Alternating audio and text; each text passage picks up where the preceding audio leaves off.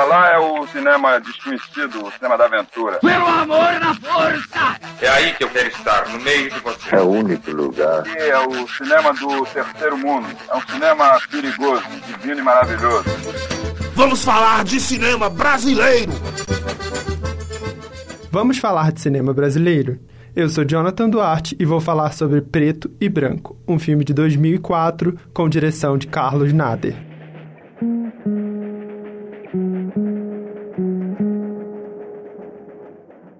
A trama se inicia com o diálogo de Eduardo, cego de nascimento. O rapaz, apesar de nunca ter visto as cores, como ele mesmo diz, afirma não gostar de japoneses e coreanos. Eu, eu queria fazer questão nenhuma de ser teu amigo, por melhor que você seja coreano. Uf! Ô racinha grossa, tá doido? O cri-cri, man. Hum? Coreano.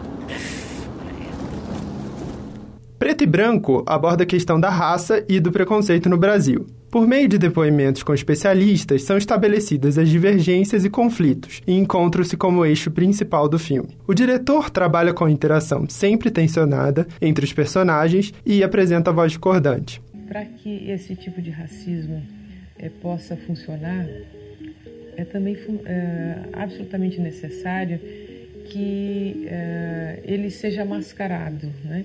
Então você tem uh, você tem mensagens ambíguas e que se negam umas às outras.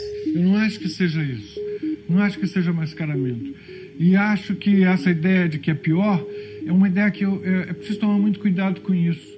O filme tem como característica marcante o fato de ser elaborado como uma mistura de documentário que visa a denúncia social e de um vídeo com viés experimental, composto por elementos estéticos do campo da arte. Nele há componentes marcantes, como, por exemplo, o slow motion, em cenas em um terreiro de candomblé, e o ruído durante uma discussão sobre eleições no movimento negro, na qual não é possível ouvir por completo o que é dito.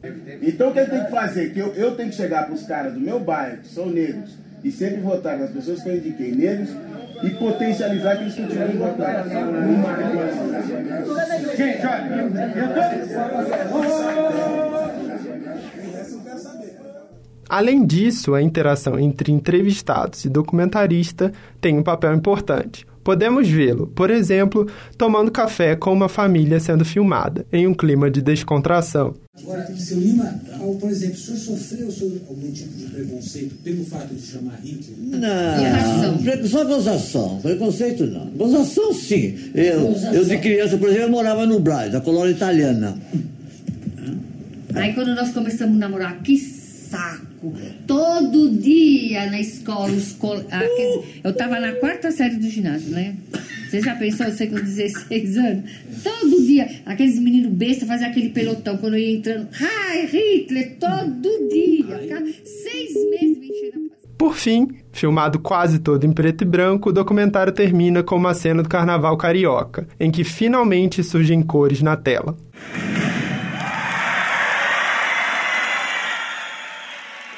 Texto e produção de Jonathan Duarte e Luísa Gonçalves.